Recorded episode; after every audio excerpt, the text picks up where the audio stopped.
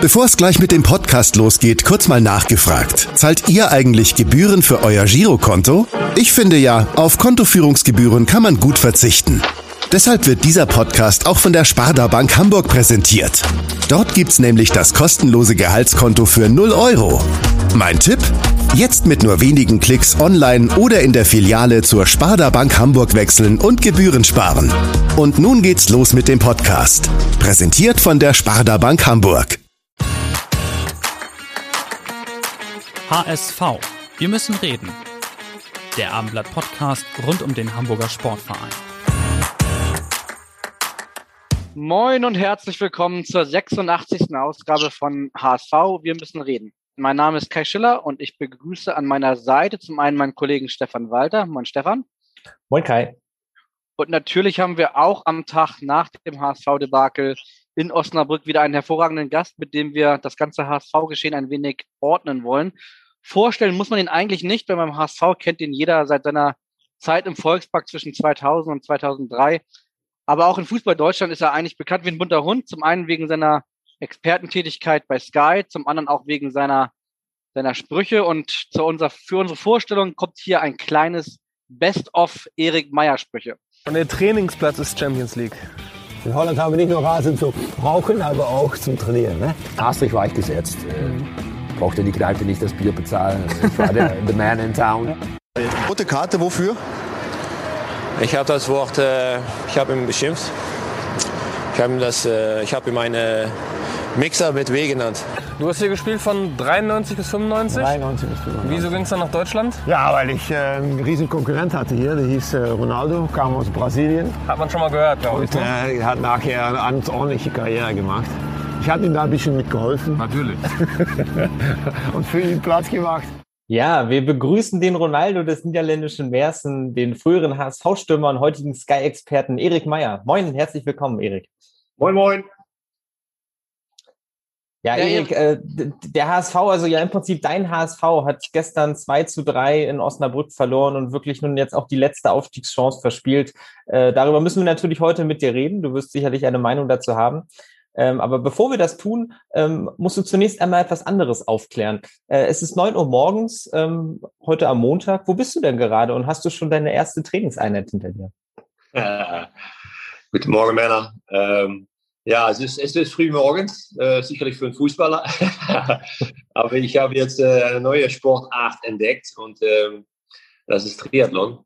Das mache ich jetzt schon eine Anzahl an Jahren wollte das eigentlich in mein 50. Lebensjahr äh, Challenge Rot machen. Das größte Triathlon-Ereignis äh, in, in, Deutschland oder vielleicht in ganz Europa. Ähm, leider ist das durch äh, 10, 19 äh, mir nicht gelungen. Ähm, und ich versuche es jetzt nochmal am 5. September. Dann findet er statt. Das heißt, dass ich dann einen äh, Full-Distance Ironman machen werde.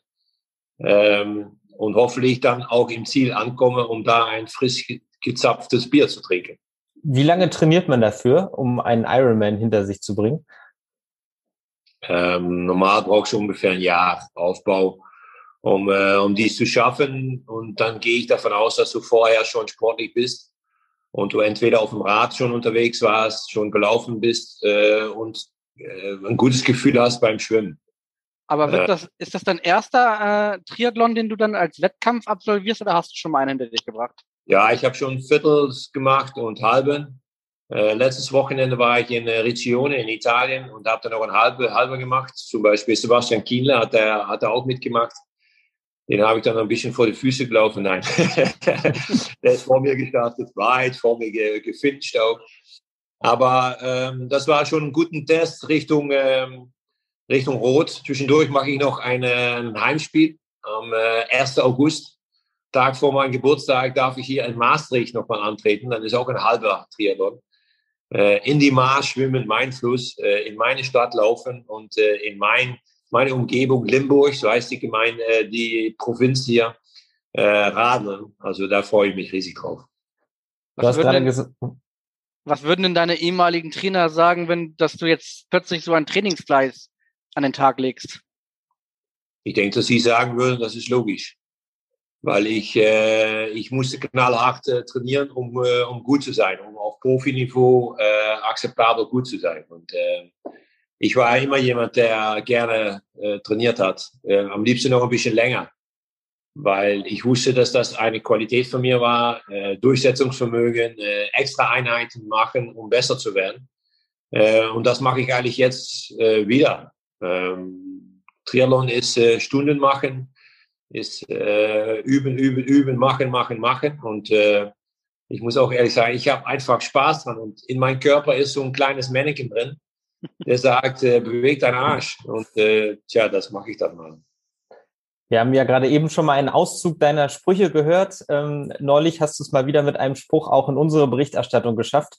Das war nach dem 1 zu 1 gegen Regensburg. Ähm, da hast du ja. bei Sky gesagt, du erinnerst dich natürlich, äh, dass der HSV dir auf den Sack geht. Äh, wie, wie ist denn jetzt dein aktueller Gefühlszustand nach der Niederlage in Osnabrück? Äh, der HSV hat jetzt zum dritten Mal den Aufstieg verspielt. Äh, du hast wahrscheinlich vor der Saison auch mit etwas anderem gerechnet. Wie denkst ja. du jetzt aktuell über den HSV? Naja, das auf den Sack gehen hat, hat sich nicht geändert. Ähm, es ist eigentlich unglaublich, dass, dass unser Club es wieder nicht geschafft hat, äh, mit so ein gut bestückter Kader äh, in einer der schönsten Städte Deutschlands, vielleicht die schönste Stadt, sowieso die schönste, wo ich gewohnt habe in Deutschland, äh, mit einem Umfeld, das normalerweise stimmt, um äh, Bundesliga zu spielen, um es dann nicht zu schaffen. Ähm, da stimmt das totale Paket nicht. Ich habe Jahre geguckt und den Kader gesehen, der nicht gut zusammengestellt war. Und ich hatte dieses Jahr echt das Gefühl, dass der Kader gut zusammengestellt war. Und ähm, dass man mit der oder auch noch einen Stürmer hatte, den man nur füttern muss und dann steigst du auf.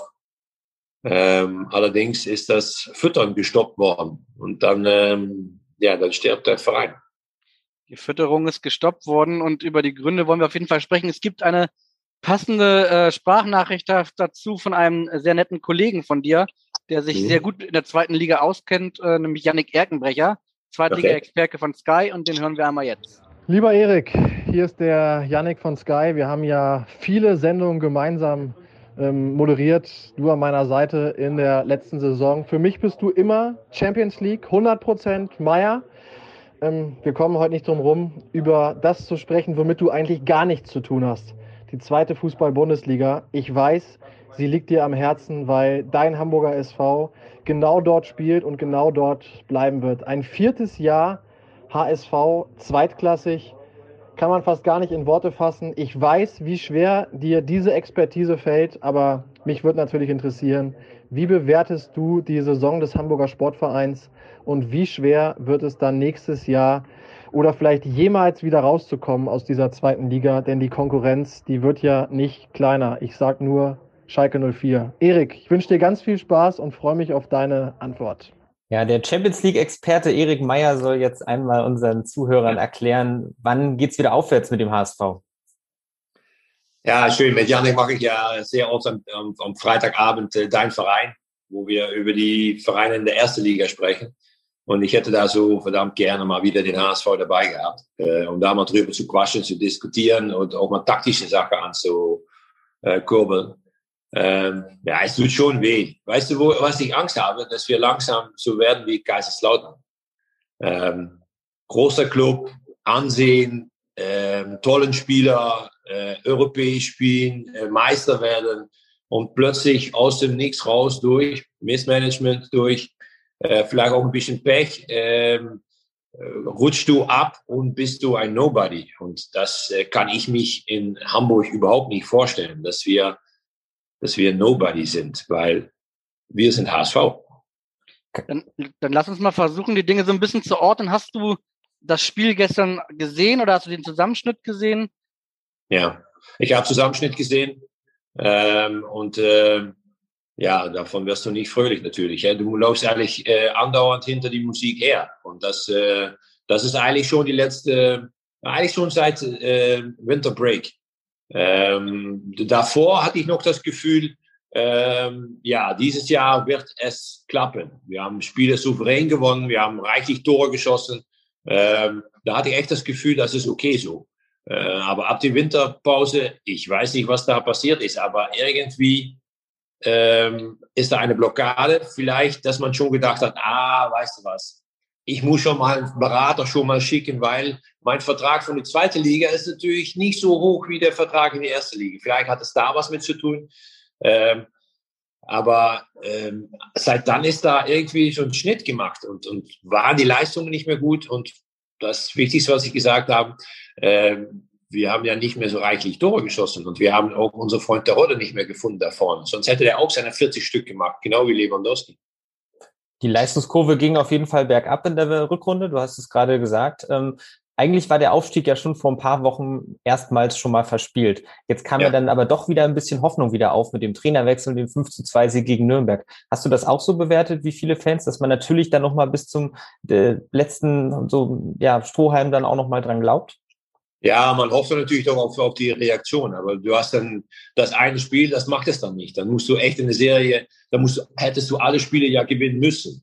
Und, und der Rest schläft ja auch nicht. Man hat ja Kiel gesehen. Die Mannschaft ist nicht umsonst so weit gekommen im Pokal, weil sie einfach eine gute Mannschaft sind. Äh, zusammen sind sie, sind sie sehr gut. Und äh, das habe ich die zweite Hälfte der Saison bei, bei HSV äh, vermisst, dass man zusammen stark ist. Es war dann mal den, hatte mal ein gutes Spiel, dann hatte mal der andere ein gutes Spiel, aber im Großen und Ganzen hat es einfach nicht gepasst. Und du hast so viele Tore geschluckt, äh, das kannst du nie im Leben äh, vorne wieder reinschießen. Wie hast du denn den, den Trainerwechsel vor einer Woche bewertet? War das für dich überraschend oder hast du da irgendwie nach dieser Serie von Misserfolgen, nach den Spielen Sandhausen und Regensburg, hast du damit gerechnet, dass der HSV nochmal diese Karte ziehen wird? Und hast du die Hoffnung, dass es besser läuft, als es jetzt am Ende gelaufen ist? Ja, du hoffst natürlich immer, dass es besser wird danach. Es ist eigentlich unglaublich, dass es manchmal passiert, dass der gleiche Kader mit gleichen Spieler äh, einen anderen Kerl vor die Gruppe bekommt, der etwas anders spricht, der vielleicht die Hütchen drei Zentimeter mehr nach rechts legt und plötzlich läuft die Maschinerie. Ähm, ich glaube, dass da ein äh, Verein wie Mainz es etwas anders gemacht hat. Die haben radikal und auch sehr weit im Voraus äh, die Entscheidung getroffen. Wir, wir machen da jetzt Schluss, weil wir sehen, dass etwas nicht gut funktioniert. Und äh, da hat es funktioniert und beim HSV hat äh, nicht funktioniert. War es zu spät? Ja, das ist Hinterhergerede. Äh, da sind wir alle drei schlauer, weil wir jetzt wissen, dass es nicht geklappt hat. Mhm es kann ja eigentlich nicht immer am Trainer liegen hier in Hamburg. Dafür hat man ja auch schon viel zu unterschiedliche Typen ausprobiert. Ähm, du hast vorhin gesagt, dass du eigentlich ja anfangs äh, der Saison gedacht hattest, okay, der Kader ist jetzt eigentlich gut genug zusammengestellt, ja. um den Aufstieg zu schaffen. Wer ist denn jetzt aber hauptverantwortlich dafür, dass der Aufstieg wieder verspielt wurde? Ist es am Ende doch das Management um Jonas Bold und Michael Mutzel, die auch langsam unter Druck geraten? Ist es dann doch wieder der Trainer? Sind es die Spieler? Ja, der große Nachteil ist natürlich, wenn du den ganzen Know-how im Fußball äh, auch wieder zur, zur Seite schiebst, dann musst du wieder ganz neu anfangen. Und wie oft haben wir das schon die letzten Jahre gemacht? Es, es wird, langsam lächerlich. Ja? Jeder äh, lacht über den HSV. Und das ist etwas, was, was mir wenigstens eine, ein sehr schlechtes Gefühl gibt, weil das, das gehört sich nicht. Ein Verein mit, mit Stil, mit Würde, äh, mit einer Historie. Und da wird also äh, drüber gelachen, weil ja jeder Spieler, der zum HSV kommt, schlechter wird und jeder Trainer, der zum HSV wird, äh, es nicht schafft, diese Mannschaft in Bewegung zu bekommen. Also ähm, ich denke, dass das man das Management äh, sitzen lassen muss und man einen äh, Trainer finden soll, der zu diesem Kader passt. Ähm, und dann gehen wir noch mal ein fünftes Mal da rein. Und ähm, ja, vielleicht, vielleicht etwas mehr die Auswahl Richtung Charakterspieler als Richtung Jungs, die 27 Tattoos auf dem Körper haben. Ja, erstmal kommt das vierte Mal, bevor dann hoffentlich nicht das fünfte Mal kommt. Schauen wir mal. Aber ge genau diese, diese Frage musste natürlich auch gestern äh, Jonas Bold beantworten. Dein Sky-Kollege Jurek Rohrbeck war in Osnabrück dabei und hat mit Jonas äh, Bold über die Folgen des äh, dritten Nichtaufstiegs gesprochen. Hören wir mal ganz kurz rein, was Jonas Bold geantwortet hat. Ich habe jetzt nichts anderes vernommen. Im Gegenteil, ich habe einen sehr guten Austausch mit dem Aufsichtsrat, mit meinem Vorstandskollegen, mit, mit der Direktorenebene, die da liebt, dass es Leute gibt, die äh, dann natürlich jetzt wieder Schuldige suchen, Köpfe fordern, gehört dazu, aber ähm, also aus meiner Sicht äh, gibt es da keine Anzeichen und äh, ich beschäftige mich auch ehrlich gesagt relativ wenig damit.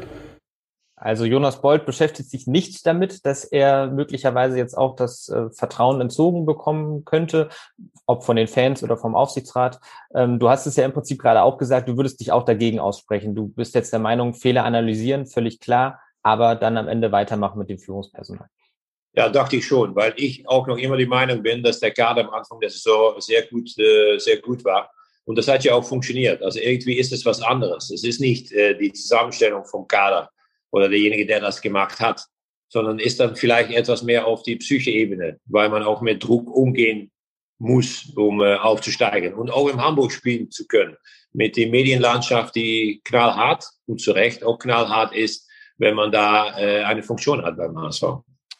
Jetzt ist es in den letzten drei Jahren immer so gewesen, dass der HSV in die Saison gestartet ist und man gesagt hat, eigentlich muss dieser Verein aufsteigen. Es gab zwar mal Stuttgart, es gab mal Köln als große Gegner.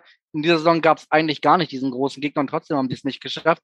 Nächste mhm. Saison ist das ein bisschen anders. Schalke kommt auf jeden Fall zu, in die zweite Liga. Dazu vielleicht noch Köln, vielleicht Bremen, weiß man noch nicht ganz genau. Ähm, mhm. Glaubst du denn, dass der HSV überhaupt wieder mitspielen kann um den Aufstieg? Oder ist es vielleicht auch ganz gut für den HSV, dass er das erste Mal aus so einer Underdog-Position vielleicht äh, nach oben kommen könnte? Ja, HSV ist in der zweiten Liga natürlich nie Underdog. Aber ich, ich weiß schon, was du sagen möchtest. Es, wenn, stell dir vor, dass Werder Bremen, Schalke und, äh, und HSV da spielen, ja, dann wissen alle drei, dass es zwei Plätze gibt, die direkt hochgehen. Ähm, für den dritten musst du dann, äh, musst du dann kämpfen. Vielleicht liegt der, es wird der Druck dann ein bisschen auf sechs Schultern verteilt, statt immer nur äh, auf die Raute gelegt. Und äh, das ist vielleicht ein kleiner Unterschied. Ähm, der HSV braucht jetzt aber erstmal wieder einen neuen Trainer vor allem. Ähm, Horst Rubisch hat gesagt, dass er nur interimsmäßig bis zum Saisonende übernimmt. Hast du einen Tipp für uns? Wer, wer, wer, wer, wäre möglicherweise dein äh, Wunschtrainer? Puh. Ähm, ja, HSV und holländische Trainer ist natürlich nicht so ein Riesenerfolg gewesen bis jetzt. Och, das waren bessere Zeiten als aktuell, ne? als Martin Joel noch hier war. ja, dann werde ich Marc von Bommel nicht nennen. Ähm, aber das finde ich eine interessante Idee übrigens. Wahrscheinlich würde er nie kommen, aber, aber das wäre ein inter interessanter Name auf jeden Fall. Ja, ich, ich denke nur an jemanden, der ähm, noch nicht äh, das Allergrößte erreicht hat, der allerdings dann riesen Hunger hat, äh, was zu schaffen, äh, der mit, äh, mit jungen Spielern arbeiten kann und muss, äh, weil es wird so sein, dass du nicht Topstars in deine, deine, dein Kader haben wirst. Äh, ja, da habe ich dann nur so dran gedacht. Deutschsprachig, puh. Ruf ihn doch mal an. Also ich finde das eine, eine, charmante Idee, ehrlicherweise. ich glaube, HSV muss das eine charmante Idee finden. Wahrscheinlich. Im Anrufen ist nicht schwierig. Dann äh, wähle ich deine Nummer und sage, Marc, wie geht's dir? Und Hamburg ist nicht so weit, fünf Stunden fahren. Frag deinen Schwiegervater mal, wie es da war. Er war ja nicht so lange da, aber Die Aufgabe ist natürlich wirklich nicht so einfach hier in Hamburg. Also man, man soll zum einen aufsteigen, zum anderen darf man nicht sagen, dass man aufsteigen soll. Äh, zum anderen hat man mit Altlasten im Kader auch zu kämpfen. Bin ich nicht die gleiche Meinung. Ich finde, wenn du in die Saison gehst als HSV, muss dein Ziel sein, aufsteigen. Und ich glaube, wenn du das auch äh, sagst, knallhart, dann wisst, weiß auch jeder das. Und gehst auch mit ein anderes Gefühl da rein. Ey, man kann die Brust auch ein bisschen breiter machen nicht immer so bescheiden und äh, ja, äh, es wäre schön, wenn wir. Nein, wir steigen auf dieses Jahr. Punkt. Und dann gehst du da vielleicht auch ganz anders äh, an die Sache ran. Und wenn du dann mal ein Spiel verlierst, dann sagst du, ja, ja, wir haben ein Spiel verloren, wir steigen doch auf, das ist doch kein Problem. Ich finde es wirklich interessant, wie unterschiedlich man da auch Herangehensweisen wählen kann. Jonas Boll zum Beispiel hat gestern genau das Gegenteil im Sky-Interview gesagt. Er meinte, wir haben wahrscheinlich in der Rückrunde zu lange immer vom Aufstieg geträumt. Es gibt ja aber viele, die genau deine Meinung auch vertreten und ich persönlich kann die auch total nachvollziehen. Ähm, kannst du vielleicht einmal beschreiben, warum ist genau das eigentlich äh, aus deiner Sicht der richtige Weg, eben selbstbewusst nach vorne zu gehen und die Ziele klar zu formulieren? Meinst du, Pep Guardiola geht in die Saison und sagt, ah, Platz 6 wäre schon ein Riesenhammer. Nein, der prägt seine Jungs von Tag 1 an. Oder ich hatte Christoph Daum als Trainer bei Leverkusen. Äh, Im Vorjahr, wo Daum kam, äh, war Leverkusen gerade nicht abgestiegen. Dann habe ich Daum bekommen und in sieben Wochen hat er uns äh, ein Brainwash gegeben, äh, von einem Absteiger bis zu jemand, ja, Bus wirst du immer Zweiter und ich in das Jahr natürlich auch, äh, bis zu Champions League Ticket. Weil er uns von Tag eins gesagt hat, wir können das, ihr könnt das und wir werden Hammer Fußball spielen und mehr spielen gewinnen als verlieren und wir werden oben mitspielen und nächste Saison spielen wir Champions League. Und das hat er uns von Tag eins mitgegeben. Und dann trainierst du auch so, dann bist du auch kritisch gegenüber deinen Mitspielern, wenn du mal äh, vor die Hütchen abdrehen oder hinter die Hütchen abdrehen. Ähm, da bist du im Spiel nochmal grellig, um, wenn es 1-1 steht, in den 80 zu sagen, wir spielen auf Sieg und nicht auf Unentschieden. Das sind die Unterschiede. Und ich glaube schon, dass du von Anfang an sagen kannst, wir steigen auf und wir sind riesig gut. Komm, wir können das. Der Kader ist gut, guck mal um dich rum. Ähm, geht doch mit einem anderen Mindset äh, in die Saison rein, statt so bescheiden zu sein. Bescheiden sein kann jeder. Arrogant, ja, das geht fünf nach zwölf oder fünf vor zwölf. Selbstsicher, das Wort gefällt mir sehr gut.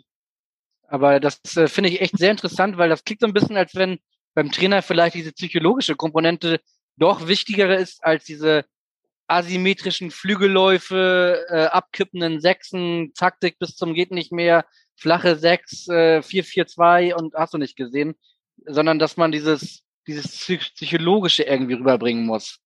Ja, vielleicht noch ein Beispiel und dann Richtung Niederlande. Äh, Ronald Koeman wird Bondscoach bei Oranje. Ähm, wir haben eine Phase gehabt, wo wir EM, WM nicht dabei waren. Ähm, er wird Trainer und wir haben immer mit 4-3-3 gespielt. Er hat die Spieler zusammengeholt und hat geguckt, wem habe ich denn eigentlich im Kader? Und wie kann ich mit diesen Spieler das beste System spielen? Und nicht, ich habe ein System und da baue ich die Spieler rein. Ich glaube, dass die Angehensweise auch anders kann. Und dass du, wenn du ein, äh, mehr ein menschlicher Trainer bist und mehr ein Gefühlsmensch oder Bauchmensch, dass du dann auch siehst, ah, der dabei, den muss ich nicht links an die Linie festbinden, sodass der immer Kalk an die Schuhe hat, sondern der muss ich vielleicht ein bisschen Freiheit geben und ihm auch etwas mehr in die Mitte spielen lassen. Äh, aber Freiheit geben, äh, durch ihm auch vielleicht die Kapitänsbinde zu geben, aber ihm dann auch gleichzeitig zu sagen, dadurch hast du auch sehr viel Verantwortung in deiner Mannschaft und musst du auch die jüngeren Jungs führen. Und so denke ich, dass du eine Mannschaft äh, psychologisch auch weiterbringen kannst und nicht durch taktisch Genösel, das ich auch ab und zu erklären muss bei Sky. Weil Fußball bleibt Fußball und ich muss was für dich tun wollen als Nebenmann. Wenn wir beide in der Innenverteidigung spielen, müssen wir uns anfühlen und muss ich dich auch mal beschimpfen können, dass du der Arschloch bist, weil du deinen Mitspieler nicht unter Kontrolle gehalten hast oder dass du fünf Meter zu tief, äh, oh, zu tief stehst, äh, sodass wir nicht auf Upside spielen können. Ich glaube, das ist Kollege sein. Akzeptieren auch, dass du, dass mal was schief geht, aber dann darüber sprechen oder knallhart die Wahrheit sagen. Vor allen Dingen in Phasen, wo es richtig gut geht und da mal zu sagen, immer, du lässt schleifen. Ich sehe schon zweimal im Training, äh, du ziehst zurück. Hau rein. Ich glaube, dass das das A und O ist und das man, ich weiß nicht, ich bin schon lange nicht mehr auf dem Trainingsplatz gewesen, ob das heutzutage noch vorhanden ist. Äh, ich saß beim HSV in der Kabine, ich glaube, da waren zwölf Alpha-Tiere anwesend. Ähm, da hast du erstmal nachgedacht, bevor du was gesagt hast. Und wenn du was gesagt hast, dann muss es auch richtig gut gewesen sein. Mit Hollerbach, mit Nico-Jan Hochmar, mit Sergei Barbares, äh, mit Anthony Jeboa. Ähm, da musst du ganz vorsichtig sein, wann du was sagst, wie du es sagst. Als du hier in der HSV-Kabine gesessen hast, die du gerade angesprochen hast, da war ja Frank Pagelsdorf dein Trainer. Ähm, ja. Was hättest du, B bitte, Entschuldigung? Gefühlsmensch. Ja, Gefühlsmensch. Ähm, was hättest du damals gesagt, wenn Frank Pagelsdorf jetzt auf dich zugekommen wäre und gesagt hätte, du sollst an der Pressinglinie zwei anlaufen und Räume schaffen, also wenn er ein bisschen mehr in die Tackel reingegangen ist, die du eigentlich äh, ja gar nicht so sinnvoll findest, wie wir gerade gehört haben. Wie hättest du dann reagiert? Hätte ich gesagt, geh zur Tankstelle, kauf dir ein paar Gummibärchen und äh, lass mich in Ruhe da, da, können wir auch sagen, was Frank Pagelsdorf dir geantwortet hätte, nämlich er hat uns auch netterweise eine Sprachnachricht für dich geschickt und das Thema Gummibärchen äh, äh, spielt eine Rolle. Äh, ja, Erik, äh, hier dein Ex-Trainer Frank Pagelsdorf und äh, ich wollte dir mal ein Kompliment machen. Ich finde das klasse, wie du das äh, bei Sky machst. Das ist super interessant, deine Ausführungen zu den jeweiligen Spielen. Ich freue mich riesig, dass du das so super machst. Ich habe eine wichtige Frage. Du siehst im Fernsehen total topfit aus. Ich bin etwas runder. Hast du für mich einen Fitness-Tipp? Ich würde mich freuen, wenn du dir Gedanken machst, äh, weil ich würde gerne ein bisschen abnehmen. Okay, Erik, ich wünsche dir noch eine schöne Zeit. Bis dann, dein Ex-Trainer. Ciao. Bisschen weniger Gummibären wahrscheinlich.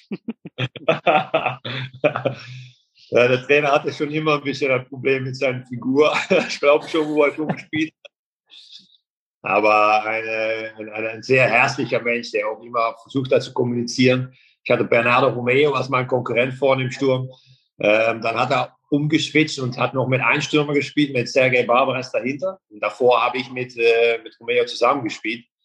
Äh, da war ich derjenige, der auf der Bank gelandet ist. Äh, das waren nicht so tolle Gespräche. Aber trotzdem habe ich den Respekt für ihn äh, nicht verloren. Und äh, ich glaube, dass das äh, sehr wichtig ist. Ich, ich, ich schätze ihn sehr. Und was sein Gewicht angeht, ja, äh, es gibt nur eins, äh, fress die Hälfte. ja, das ist nur eins. Ich, äh, ich habe sehr, ja, ein bisschen auch einen Switch gemacht, äh, ernährungstechnisch. Ähm, ich, ich, war, wo ich Fußball gespielt habe, so um die 88 Kilo. Äh, natürlich auch mehr Muskeln. Jetzt bin ich 83 Kilo. Ähm, das hat natürlich auch mit Ausdauersport zu tun. Und auch der Art, wie du die ernährst oder was du zu dir nimmst nach einer Einheit. Äh, sind das Kohlenhydrate oder sind das Fetten, sind das Eiweiß? Ja, ich habe mich da ein bisschen reingelesen und äh, es, hilft mir, dass ich das, das richtige Zeug äh, reinbekomme und nicht die, äh, nicht die Gummibärchen. Obwohl ich die, wenn ich bei Sky sitze und die, die Champions League-Sendung mache, dann liegen da auch mal Gummibärchen rum. Und wenn die Spannung ein bisschen kommt, dann greife ich da auch mal rein. Du hast, du hast ja eben schon ein paar von deinen äh, ehemaligen Kollegen aufgezählt, Jeboa, Hogmar, äh, Hollerbach und, und, und. Ähm, Gibt es noch irgendwelche Kollegen, zu denen du heute noch ein bisschen Kontakt hast aus der Hamburger Zeit? Ja, Sergej und äh, Thomas Uifalushi, mit denen äh, app ich ab und zu mal ein bisschen. Äh, Nikian Hochmar, der jetzt natürlich auch bei den holländischen Fußballverband eine sehr schöne Funktion hat, der eigentlich die Oliver Bierhoff-Rolle da hat. Ähm, damit habe ich ab und zu mal äh, Kontakt. Ähm, ja, dann, dann wird es schon ein bisschen dünner, weil die meisten Jungs, das verläuft sich und wenn, wenn man sich sieht oder mal trifft, ja, dann ist das natürlich sehr gesellig und äh, dann fließt auch das eine oder andere Bier ähm, und kommen die gleichen Anekdoten äh, wie damals wieder zurück auf den Tisch. Also wir werden immer besser, äh, wir sehen immer besser aus, äh, wir haben alle Spiele gewonnen, solche Sachen, die wo alte Säcke immer drüber reden. Ja, Nico Jan Huckmann hast du gerade schon angesprochen, dein HSV-Kapitän ja auch. Ähm, er erinnert sich auch noch sehr gut an dich und äh, vor allem auch an einen Moment, den ihr gemeinsam erlebt habt. Und da wollen wir doch mal reinhören. Hallo Erik, hier ist dein Freund Nico aus Holland. Wie geht es dir? Ich habe mal eine Frage an dich. Was haben wir damals nach dem Auswärtsspiel in München zusammen auf dem Hotelzimmer, weil wir nicht schlafen könnten, bis in die Morgen früh geguckt. Ciao. Ja, du lachst gespannt. Schon. ja, jetzt, äh, jetzt wird die Jugendfrei? Wir haben ähm, auf Eurosport äh, Curling geguckt. Wie kommt man darauf? Ja, ich, ich, äh, als, äh, wir konnten nicht schlafen. Dann haben wir erstmal im, äh, im Kühlschrank geguckt, was da war. Da standen äh, vier Bierchen. Ich sage, übersichtlich, aber schaffen wir. Äh, und wir haben uns dann äh, auf ein Bett gesetzt und äh, Sport angemacht und es war Curling. Äh, irgendein Länderpokal. Und dann haben wir uns das mal reingezogen und versucht, in die zwei Stunden ungefähr, die wir geguckt haben, zwei, drei Stunden, äh, uns die Regeln äh, künftig, künftig zu machen. Und ähm, ist das gelungen? Das ist uns relativ äh, gut gelungen. Ähm, wir hatten erst das Gefühl, dass die Jungs, die mit dem Besen da auf dem Eis äh, schrubben, dass die keine Funktion haben. Aber nach anderthalb Stunden haben wir gemerkt, dass das gerade die Details sind. Die Jungs mit den Schrubber, das sind die wichtigen Jungs. Äh, der den Stein wirft, der ist, sag mal, der Taktikus. Und die Schrubber, das ist eigentlich das, das Arbeitervolk. Und ähm, ja, die Zusammenarbeit zwischen den Taktiker und der Arbeit folgt, äh, sorgt für den Erfolg. Und eigentlich ist das eine Spiegelung zum Fußball. Also als Nico, als Nico die Frage geschickt hat, da habe ich mir auch überlegt, was könnt ihr jetzt meinen und habe an alle möglichen nicht jugendfreien Geschichten irgendwie gedacht, aber auf Curling wäre ich jetzt irgendwie nicht gekommen, muss ich gestehen. Ist da immer nur schlechte Sachen im Kopf, ja, über die zwei Holländer. Hast du dann auch selber eigentlich mal, mal Curling ausgetestet, nachdem du jetzt weißt, wie die Regeln funktionieren? Ich kann nur aus eigener Erfahrung sagen, man lacht ja immer gerne über diese Sportart ein bisschen, aber es ist wirklich anstrengend. Es ist schwierig, ja. Ich, ich habe auch mal äh, das gemacht einmal, um die Kugel irgendwie mal äh, mit Gefühl in die Kreise zu bekommen. Das ist schon schwierig. Zu schweigen, dass da schon ein paar, paar Steine liegen. Man hat irgendwie den Eindruck, dass, äh, wenn man auch Nico hört, dass irgendwie die Holländer machen immer am meisten Spaß. Äh, zumindest beim HSV. Also da fallen mir noch eine ganze Reihe von weiteren ein. Rafa Ja. und Co. Woran liegt das? Ähm, ich glaube, wir sind Leben, wir lieben das Leben. Ich, ich bin auch so eingestellt, äh, positiv. Ich habe nicht so viele Tage, wo ich, wo ich sage, geh weg oder bleib bei mir weg, weil ich echt einen schlechten Tag habe. Das ist maximal, ich denke, zwei Tage im ganzen Jahr. Und das ist auch nur ein paar Stündchen, dann, dann dreht sich das wieder. Also positiv eingestellt, Glas ist immer halb voll. Und wenn es nicht halb voll ist, dann füllen wir es wieder auf. Ähm, ja, ich gehe davon aus, dass ich so um die 85 Jahre auf diesem Planet rumlaufe. Was sollen wir ein schlechtes Leben machen? Ähm, ich versuche gut zu leben, äh, äh, vernünftig zu leben, äh, was draus zu machen, äh, zu lernen. Ähm, und ich gehe auch Herausforderungen nicht aus dem Weg, weil ich habe nicht gelernt, äh, um im Fernsehen Analyse zu machen. Aber ich habe es versucht und ich bin jetzt neun Jahre später und äh, habe noch immer riesen Spaß dran. Ich habe es nicht gelernt, Vorträge zu halten für Unternehmen durch ganz Deutschland. Und ich mache das jetzt und das bereitet mir sehr viel Spaß, um über meine Karriere zu sprechen, über das, was ich erlebt habe, über äh, Leute, die ich begegnet bin, äh, über Zusammenstellungen von, von Personal oder von, vom, vom Kader, Führungspersönlichkeiten, die ich getroffen habe, ob das jetzt Calmund ist oder Steven Gerrard oder Gérard Roulier. Ähm, ja, das, das, das sind alles Sachen, die, die lernst du im Leben. Und ich habe das Gefühl, dass ich noch nicht ausgelernt bin. Und äh, ich mich immer wieder Herausforderungen suche, um ein ja, besserer oder kompletterer oder ähm, ja, vielleicht ein, ein, besserer Mensch zu werden. Ja. Ja, sehr gute positive Lebenseinstellung, die, glaube ich, auf viele Holländer auch zutrifft. Ähm, Wir haben aber auch einen deiner deutschen Mitspieler gefunden, mit dem dich zumindest eine lustige Geschichte verbindet. Ähm, Mal gucken, ob du sie schon erahnst. Moin Langer, Marine hier. Gottverdümme, warum bringe ich deinen Namen immer mit einem Zitronenbaum in Verbindung? Das solltest du den Zuhörern doch mal ein bisschen genauer erklären. Ich hoffe, dir geht's gut, wünsche dir weiterhin viel Spaß bei Sky und äh, ja, ich hoffe, wir sehen uns bald mal wieder. Ciao. Marinos Bester, mittlerweile als Spielerberater aktiv, lange Zeit Teammanager beim HSV und dein ehemaliger Mitspieler. Was hat's mit dem Zitronenbaum auf sich? Ja, wir hatten gerade auch Bagersdorf. Ja, kann ich das jetzt hier sagen? Ja. Wir sind ja unter uns. Ja, bei Fußball ist es, what happened in Leogang stays in Leogang. Außer beim Podcast HSV, wir müssen reden, da What Happens in Leogang, You Tell in HSV Podcast, wir müssen reden. Wir hatten ein Trainingslager und äh, das Trainingslager lief eigentlich äh, verdammt gut. Äh, Testspiele gewonnen und wir waren fast am Ende vom Trainingslager und wir hatten ähm, ein, ein Testspiel, haben das gewonnen und am, nach dem Spiel gegessen in einem Hotel. Und der Trainer sagt, wir hatten frei bis, bis 12 Uhr, konnte uns auch ruhig ein Bierchen trinken, kein Problem. Ähm, wie so oft bei junge Leute äh, mit sehr viel Adrenalin ist es dann um 12 Uhr so, dass man nach ein paar Bierchen nicht unbedingt das Gefühl hat, den Pyjama anzuziehen, um sich dann ins Bett zu legen, sondern wir hatten die Idee, vielleicht noch ein Bierchen zu trinken, aber nicht im Hotel, sondern wir hatten uns ein Buschen organisiert und sind dann ja irgendwie aus dem Hotel rausgekommen. Irgendwie jemand hat ein Fenster aufgelassen und wir sind da rausgefallen. Ich bin sehr gespannt, wie diese Geschichte auf den Zitronenbaum hinläuft. Aber ich lass die mal weitermachen. Haben nichts dafür. Sind dann in, äh, in ein Städtchen gefahren, haben dann ein bisschen Spaß gehabt, ein paar Stunden. Sind dann zurück äh, zum Hotel gekommen, sind allerdings dann nicht durch das Fenster hinten reingelaufen, sondern direkt durch den Haupteingang. Da stand ein Zitronenbäumchen, das Marinus dann mitgenommen hat auf dem Zimmer. Und weil er dann kurz die Kontenance oder die Kontrolle oder die Balance verloren hat, ist er mit seinem volles Gewicht auf das Zitronenbäumchen draufgefallen. Und das konnten wir dann morgen früh, sag mal, nicht mehr direkt zurückstellen auf die Stelle, wo wir es auch mitgenommen hatten. Es sah etwas anders aus. Und äh, ja, ich will mich jetzt noch entschuldigen beim Hotel. Das Bäumchen ist irgendwo anders gelandet als in der Empfang, äh, wo er vorher gestanden hat. Da gab es Zitronensaft zum Frühstück.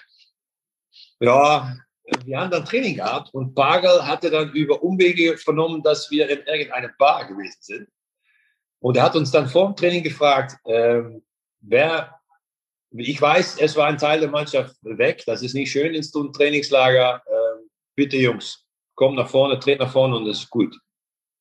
Und wir haben uns alle angeguckt und so halb schon so gelachen so. Aber keiner ist vorgetreten. Wir, wir, haben trainiert und wir haben dann trainiert. Der hat uns trainieren lassen. Leg mich in den Tisch. Und am Ende vom Training sind wir wieder in den Kreis gekommen. Und dann hat er, und das ist der Gefühlsmensch Bargesdorf gesagt, hör mal Jungs, Meier, Hochmar, Bester, er hat alle Namen nicht genannt, Steve Töfting. Ich weiß, dass ihr alle weg wart. Äh, aber ich muss sagen, dass ich, dass ihr das zusammengehalten hat. Ich hoffe, ihr macht das in der Saison auch. Diese Zusammenhalt brauchen wir, um Erfolg zu haben. Ihr seid Arschlöcher jetzt, aber ich finde es verdammt geil, dass ihr als Mannschaft so zusammenhaltet. Ja, das, das hat auch etwas von Energie gegeben und auch ein, ein, Band untereinander. Und wir haben uns dann auch nicht fallen lassen, auch nicht in ein Spiel. Und ich glaube, dass das auch etwas ist, was vielleicht noch wichtiger ist als 4-3-3 und eine 2-6er oder ein Flügelflitzer, der es unglaublich gut kann. Solche Momente schweißen ja auch eine Mannschaft zusammen, wenn man, wenn man sowas zusammen erlebt und dann auch zusammenhält, wie du es gerade beschrieben hast. Ähm, weißt du das eigentlich zu schätzen, dass solche Momente heute gar nicht mehr möglich sind? Also sprich, äh, dass äh, du damals ähm, da eben noch anders vorgehen konntest oder ihr als Mannschaft auch als heute, heute so mit, mit den Smartphones äh, und, und halt den sozialen Medien? Dass es in die Zeit keine Kameras gab. wir konnten, ja, du, du konntest noch in die Stadt gehen oder du konntest noch weggehen oder du konntest noch mal irgendwo noch mal auch äh, später abends noch mal eine Runde ziehen. Ähm, heutzutage ist das unmöglich und äh, boah, das ist schon noch mal etwas Extras, was bei den Jungs dazukommt. Natürlich verdienen sie auch x mehr Kohle, aber ich gönne es, ich gönne ihnen das Geld und ich gönne mir selber, dass in die Zeit das nicht war. Äh, wir haben gehört, offenbar gab es auch mal einen Moment, wo du direkt vom Stadion in die Kneipe gegangen bist. Äh, da gibt es vielleicht auch noch mal eine Frage. Wir haben ihn schon gehört, Yannick Erkenbrecher, dein, dein Sky-Kollege, der hat noch mal eine Nachfrage an dich. Äh, geht um Simon, ja, ich weiß nicht, hören wir erst mal die Frage. Hallo Erik, hier ist Yannick Erkenbrecher. Wir haben ja einige Sendungen zusammen gemacht in letzter Zeit und du bringst mich immer wieder zum Lachen in den Sendungen, aber vor allem auch danach. Äh, deine Geschichten immer wieder unterhaltsam, lustig. Ein Schmankerl aus deiner Fußballerkarriere. Mir ist hängen geblieben die Geschichte in Aachen. Alemannia Aachen nach dem Spiel vom Platz direkt in die Kneipe. Und irgendwas war noch mit Simon Rolfes. Wie sagst du immer bei mir in der Sendung? Gib mich die Bilder. Ich würde jetzt sagen, gib mich die Geschichte. Liebe Grüße, Yannick. Gib uns die Geschichte. ja, das erste Geisterspiel Deutschlands. Äh, Alemannia Aachen gegen äh, Nürnberg. Ähm, ich glaube, an einem Montagabend Regen, äh, Regen am Tivoli. Äh, nur ein äh, Gespenst im Stadion, der Rest nichts. Wir gewinnen das Spiel. Und wir mussten auslaufen. Und äh, als Kapitän gehst du dann voran äh, beim Auslaufen. Und äh, ja, wir waren Herbstmeister und ich habe dann gedacht, ja, wenn wir dann auslaufen und die Fans waren nicht im Stadion, dann gehen wir mal zu den Fans und etwas weiter beim alten Tivoli auf der Straße ist eine Fankneipe. Und wir sind dann ausgelaufen äh, Richtung äh, um das Stadion rum und sind dann an die Kneipe vorbeigekommen. Und dann habe ich eigentlich nur gegrinst. Und wir sind da reingegangen. Und Simon Rolfes wollte erst nicht rein, weil Simon erzogen ist, dass man alles so machen muss, wie es sein soll. Aber wir haben ihn dann überzeugt, auch äh, mitzugehen. Und äh, ja, ähm, er wollte dann auch die Rechnung da in das Café bezahlen, sodass nichts hängen bleibt oder, oder nichts rauskommt. Habe ich gesagt, mach dir keine Sorge, ich habe den Wert angeguckt und gesagt, hör mal, ich bezahle jetzt mit, meine, mit meinem Gesicht. Ich habe kein Cash dabei, aber ich komme morgen zu dir zurück in die Kneipe und dann bezahle ich dir das alles. Und das habe ich dann auch gemacht. Und das war, glaube ich, für Simon auch eine Lehre, der als ganz junger Spieler bei uns bei Aachen war. Ähm, ja, dass man auch auf eine andere Art und, und Weise auslaufen kann. Also habt ihr Simon Rolfes direkt mal das Wichtigste beigebracht äh, einer Fußballkarriere. ja, dass man nicht immer äh, nach dem Training den äh, Recovery Shake trinken soll, sondern dass ein frisch gezapftes äh, auch was tut. Für den Kopf dann mehr als für die Beine. War damals die der Hacking-Trainer oder war der später Trainer in, in? Äh, ja, war Hacking-Trainer, stimmt. Ja. Der hat doch wahrscheinlich solche Sachen auch verstanden, dass das wichtig ist, Pagelsdorf-mäßig für eine Mannschaft, oder? Ja, ja, ich konnte mit Dieter sehr gut. Ich äh, war Kapitän und war dann auch meistens vor dem Training in der Kabine und hat mich da auch mit reinbezogen. Ich war ja 35, äh, um ein bisschen so ein Gefühl zu haben, was spielt in die Mannschaft? Äh, müssen wir draufhauen im Training, müssen wir Gas geben oder müssen wir ein bisschen weniger Gas geben? Und ich glaube, dass das auch ein sehr gutes Vertrauen war zwischen Kapitän und Trainer. Äh, wenn ich ihm gesagt habe, hm, Trainer, wenn du heute durchsiehst, dann fällt der eine oder andere runter. Oder dass ich ihm gesagt habe, Trainer, äh, heute müssen wir mal richtig Gas geben, weil einige von den Jungs, junge Jungs denken, dass wir schon Meister sind und dass wir schon aufsteigen. Jan Schlaudraff hat sich gerade einen Porsche gekauft, äh, den müssen wir auch mal kurz äh, durchrütteln. Ähm, und dann haben wir ein 4 gegen 4 gespielt, wo Willy Landgraf und ich mal links und rechts mal eine, ja, sag mal so, den Ball nicht getroffen haben. Die Frage ursprünglich kam ja von Janik Erkenbrecher. Ähm, wenn man ihn jetzt so reden hört und auch dich antworten hört, dann gewinnt man den Eindruck, dass die Stimmung unter euch, so im Sky-Team, schon sehr gut ist. Ne? Ähm, wie lange ja, möchtest du eigentlich noch als Experte arbeiten? Der Job scheint dir auch sehr viel Spaß zu machen. Ja, das ist es natürlich auch. Du arbeitest da mit Leuten, die auch alle Bock haben auf Fußball und die sich dafür interessieren, die, die das äh, geil finden, um das zu moderieren. Und ich finde es schön, um da was drüber zu erzählen oder ab und zu mal eine Anekdote reinzuwerfen.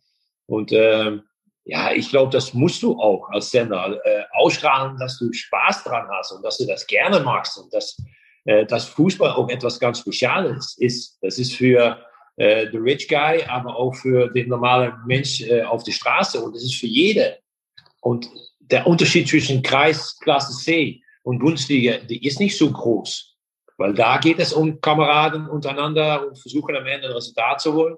Und in Bundesliga ist das auch. Es geht nur um Druck, um Ansehen und, und die Sache drumherum. Aber der Kern ist ja das Gleiche, dass du mit, mit, mit Kerle oder mit, mit Mädchen zusammen auf den Platz gehst und, äh, und Erfolg haben möchtest. Äh, und nachher möchtest du das feiern. Eine Flasche Wein allein leer trinken äh, macht nicht so viel Spaß. Aber wenn du die teilen kannst mit vier, mit vier Männern, dann ist das doch schön, oder? Stichwort ja. Spaß haben. Also im Studio ist es noch gar nicht so lange her, da haben Didi Hamann und, und du und wer auch alles dabei war, ich einen, einen Lachanfall bekommen. Es ging irgendwie um Cristiano Ronaldo. Didi Hamann hat gesagt, der soll, wird möglicherweise seine ja. Schuhe an Nagel hängen, um Schauspieler zu werden. Und dann habt ihr plötzlich alle fünf Minuten gefühlt durchgelacht. Erinnerst du dich noch? Ja, ich meine, das, das, das ist doch auch menschlich und das ist doch auch gut, dass sowas geht und dass das auch live Fernsehen. Jedes Ding, was ich mache und was schief geht oder wo technisch was schief geht oder der Touchscreen funktioniert nicht, ja, dann musst du da eine, eine Lösung für finden. Und das finde ich auch cool. Also ähm, Fußball war für mich äh, zusammen was zu gewinnen oder mal ein Tor zu schießen. Und ein Tor schießen war da so, yes, ein Yes-Gefühl oder das gute Assist zu geben. Und ein Yes-Gefühl hole ich mir jetzt durch eine gute, schlüssige Analyse, wo ich denke, hey, da hat jedes Wort gepasst, haben auch das richtige deutsche Wort gefunden was mir nicht immer gelingt, aber ich versuche es. Und äh, ich habe dann auf eine normale Art und Weise versucht zu erklären, wieso etwas entstanden ist. Und, und das, das finde ich, das ist Fernsehen. Das muss natürlich, wir sind keine Roboter. Wir versuchen mit Emotionen was rüberzubringen. Und das bindet oder das bindet nicht. Und ich hoffe, dass es sehr viel bindet, weil ja, ich mache 29. Mai meine letzte Champions League Sendung und dann, äh, dann wird ein neues Kapitel aufgemacht bei Sky. Ähm, ich werde am nächsten Saison äh, am Sonntag äh, eine Sendung machen. Die wird wahrscheinlich zwischen vier und neun ungefähr so sein. Und äh, das war das Wochenende mit alles von Freitag, Samstag, was am Sonntag noch dazukommt, wahrscheinlich HSV äh, gegen Schalke oder so oder noch ein Premier League Spiel. Äh, das bauen wir alles auf mit Analysen und mit Gesprächen und Fakten. Und dann machen wir da so einen Strich dran an das Wochenende Fußball. Bist du dann der Moderator dieser Sendung oder hast du dann noch einen weiteren Moderator neben dir? Ja, da sind wir am gucken, wie wir das machen, ob wir das mit zwei Moderatoren machen. Äh, Fakt wird sein, dass das 100% Meier, weil das Konzept, was jetzt in die Champions League schon neun Jahre ist, dass wir das eigentlich rüber transportieren Richtung Bundesliga.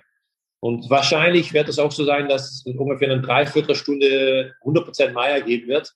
Äh, die Analyse von das Freitagsspiel und dann alle Spiele an dem Samstag mit, äh, mit die schönen Striche, mit Loop, äh, mit Highlights, mit, mit große Hände im Schirm und solche Dinge mehr. Ja, 100 Prozent, 100 Prozent Meier. Dazu gibt es noch eine Nachfrage deines Kollegen Michael Leopold. Ah, Leo. Erik, Leo hier. Grüße. Wir hatten so viele lustige und spannende, interessante gemeinsame Momente in all unseren Shows. Ähm, immer ein Fest mit dir. Und äh, was vielleicht für alle ganz interessant wäre zu hören, ist, was würde eigentlich Erik Meyer über Erik Meyer am Touchscreen erzählen in der Analyse? Darfst mich auch gerne analysieren, wenn du möchtest, aber in erster Linie geht es ja um dich. Also ich bin sehr gespannt. Liebe Grüße, der Leo. Ja, wie würde Erik Meyer, äh, ohne über die Kneipe zu sprechen, sich selbst am Touchscreen analysieren? Als Fußballspieler? Als ja. Experte, glaube ich, oder? Ja, als Experte denke ich, dass ich jemand bin, der ähm, immer versucht, das Positive zu suchen in einer Aktion, in einer Mannschaft oder in ein individueller Spieler. Ähm, und wenn was nicht gut ist oder das echt anzusprechen ist, dann werde ich auch was Negatives zeigen. Was dazu führt, dass wenn er zwei Wochen später was gigantisch Gutes macht, ich es da auch mit eine Vergrößerung enorm groß mache, weil ich enorm viel Respekt habe für die, die Jungs, die da auf dem Platz stehen. Ich habe selber auf Champions League Niveau gespielt.